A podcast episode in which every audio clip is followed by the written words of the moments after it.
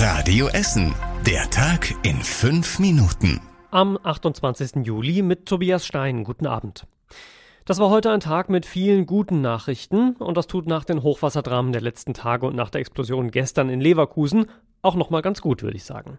Wir fangen mal an an der Uniklinik in Holsterhausen. Von da kam heute nämlich die Nachricht, dass wohl recht vielversprechend an einem Medikament gegen die Corona-Krankheit Covid-19 gearbeitet wird. Wenn man dieses Medikament gibt, dann wäre die Hoffnung, dass man einen schweren Verlauf mit Beatmung und so verhindern kann weil das Virus dann nicht mehr in der Lage ist, weitere Zellen zu infizieren. Sagt Professor Ulf Dittmar, der Leiter der Virologie an der Uniklinik in Holsterhausen.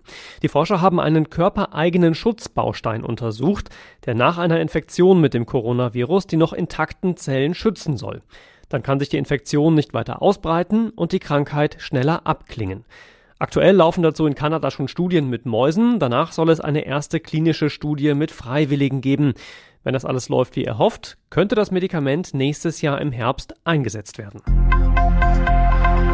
Dann machen wir direkt weiter mit guten Nachrichten, diesmal von der Ruhrbahn. Die Schäden an den Gleisen der 101 und der 106 an der Zweigartstraße sind längst nicht so schlimm wie befürchtet. Der heftige Regen gestern Abend hatte da einen Bautunnel der Stadtwerke volllaufen lassen und die Gleise unterspült. Deshalb fahren da aktuell noch Ersatzbusse.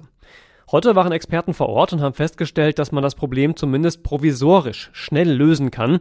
Morgen kommt jetzt eine Gleisbaufirma und im Laufe des Tages sollen dann die 101 und die 106 wieder normal fahren können. Da halten wir euch morgen natürlich noch auf dem Laufenden hier bei Radio Essen, damit ihr wisst, wann ihr da wieder ohne Verzögerungen fahren könnt. So, und dann gucken wir noch auf gute Nachrichten für die Sportvereine bei uns in Essen, zumindest verhalten gute denn sie sollen alle Schäden, die durch das Hochwasser vor zwei Wochen entstanden sind, ersetzt bekommen. Das haben die Stadt, die Sportpolitiker und der Essener Sportbund so besprochen. Das Geld soll von der Stadt, aber auch vom Land und vom Bund kommen. Nur wann genau ist noch nicht geklärt. Ein bisschen Skepsis bleibt da also sicher noch, zumal die Schäden zum Teil wirklich enorm sind. Allein die abgesoffene Heizungsanlage am Stadtbad in Werden kostet laut Stadt rund eine halbe Million Euro. Weiter geht's mit der guten Laune am Baldener See, denn der ist seit heute Mittag wieder komplett freigegeben. Nach dem Hochwasser durften davor erst keine Wassersportler und Freizeitboote drauf. Erst weil das Hochwasser an sich schon zu gefährlich war, dann weil das Hochwasser auch viel Holz oder Müll und komplette Wohnwagen in den See gespült hatte. Inzwischen ist der See aber mit einem Spezialboot komplett nach gefährlichen Gegenständen abgesucht worden und jetzt scheint alles wieder sicher zu sein.